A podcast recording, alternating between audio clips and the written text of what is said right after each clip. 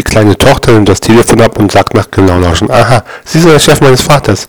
Welcher sind Sie denn? Der Esel, der Dummkopf oder das Schwein?